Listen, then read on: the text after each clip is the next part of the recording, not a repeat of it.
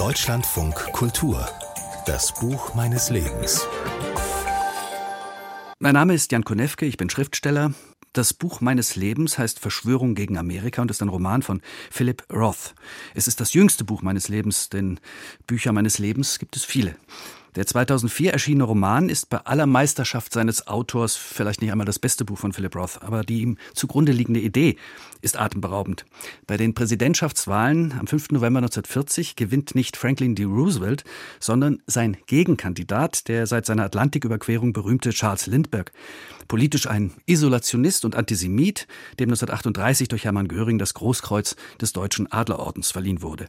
Aus der Perspektive des zusammen mit seiner Familie in Newark aufwachsenden Kindes Philip Roth erzählt der Autor also eine kontrafaktische Geschichte, eine historische als Ob-Fiktion.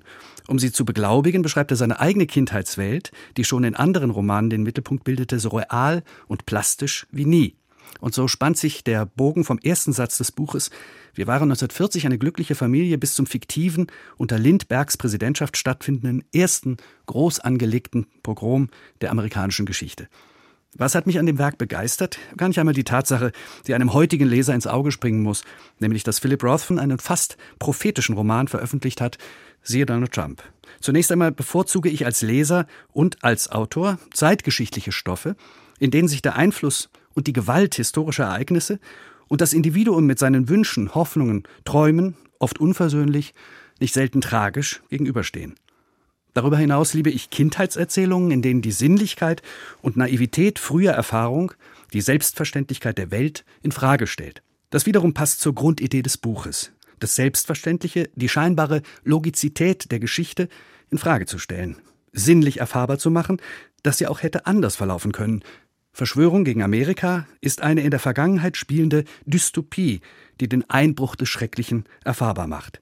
Doch die Dystopie verweist ebenso auf ihr mögliches Gegenteil, und dies wiederum hat mich in einigen meiner Romane angetrieben, Geschichte vor dem Hintergrund tatsächlicher Historie gegen die reale Geschichte zu erzählen oder auch Geschichte im Konjunktiv. Verschwörung gegen Amerika. Das jüngste Buch seines Lebens, das ist für den Schriftsteller Jan Konewke Verschwörung gegen Amerika, der Roman von Philip Roth. Im Hansa Verlag gibt es dieses Buch auf Deutsch wie auch sein gesamtes Werk.